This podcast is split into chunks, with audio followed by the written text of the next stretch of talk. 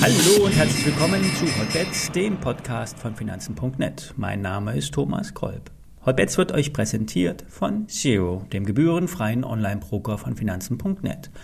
Wenn ihr eine Aktie geschenkt haben wollt, dann öffnet ein Depot bei Zero. Mehr Details unter finanzen.net slash Zero. Alle nachfolgenden Informationen stellen keine Aufforderung zum Kauf oder Verkauf der betreffenden Werte dar. Bei den besprochenen Wertpapieren handelt es sich um sehr volatile Anlagemöglichkeiten mit hohem Risiko. Dies ist keine Anlageberatung und ihr handelt wie immer auf eigenes Risiko. Ja, dank der guten Apple-Zahlen kann sich der DAX wieder erholen. Gelingt der Abschluss einer grünen Wochenkerze, bleibt das Bild positiv und ab nächste Woche starten wir in den Mai. Heute will ich die laufenden Trades aus dem Hebelbereich besprechen. Wie ihr wisst, ich versuche beim Trade der Woche mit Hebel 5 Produkten schnelle 20-30% Gewinn einzufahren.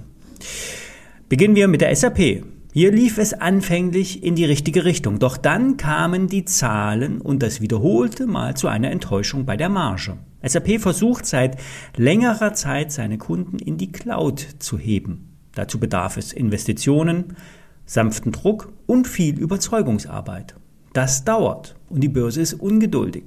Aber bei 94 Euro wurde in der SAP-Aktie ein Boden etabliert und nun startet mit der DAX-Erholung auch der SAP-Aufschwung. Bei 98,20 Euro muss ein Abwärtstrend überwunden werden. Dann steht das letzte Zwischenhoch bei 100 Euro auf der Agenda und erst ab einem Überwinden der Marke von 104 Euro wird es richtig bullisch. Ich bleibe bei der SAP kurzfristig optimistisch, weil viele pessimistisch sind. Der Hebeltrade ist bei mir noch rund 7% im Minus, doch die Erholung etabliert sich gerade etwas stärker. Ich bleibe dabei und beobachte die Charts. Aus Unternehmenssicht ist derzeit nichts zu erwarten. Der unendlich laufende Turbo hebelt die SAP-Aktie um das Fünffache. Bei 100 Euro in der Aktie werde ich den Trade erneut überprüfen, denn vieles hängt hier vom Gesamtmarkt ab. Die ISIN zum Schein stelle ich euch in die Show Notes. Bei dem jüngsten Trade geht es um die ThyssenKrupp. Der Stahlkonzern hat nach der ausgesetzten Prognose seinen Absturz in der Aktie mittlerweile verdaut. Die Konzernchefin hatte aus rein fürsorglichen Gründen die Prognosen ausgesetzt. Alles andere wäre ja unprofessionell. Aber so richtig passiert ist derzeit nichts. Der Stahlpreis ist hoch, die Produktionsmengen sinken in Europa und Gas wird derzeit noch geliefert. Die Erholung der Aktie kann sehr kurzfristig bis kurz unter 7,50 Euro gehen. Dann ist der Schein 30, 40 Prozent im Plus, je nach Einstiegszeitpunkt. Ich werde dann ungefähr auf diesem Niveau in der Aktie den Trade auflösen und den Gewinn mitnehmen. Der älteste Trade läuft derzeit noch auf die Morphosis. Hier hatte ich, hier war ich zwar auch schon mal im Plus, habe ich aber nicht konsequent den Stopp auf Einstand gesetzt. Und die Aktie hat leider ein neues Zwischentief gemacht und steht auf Sicht der letzten zwölf Monate 80 Prozent tiefer.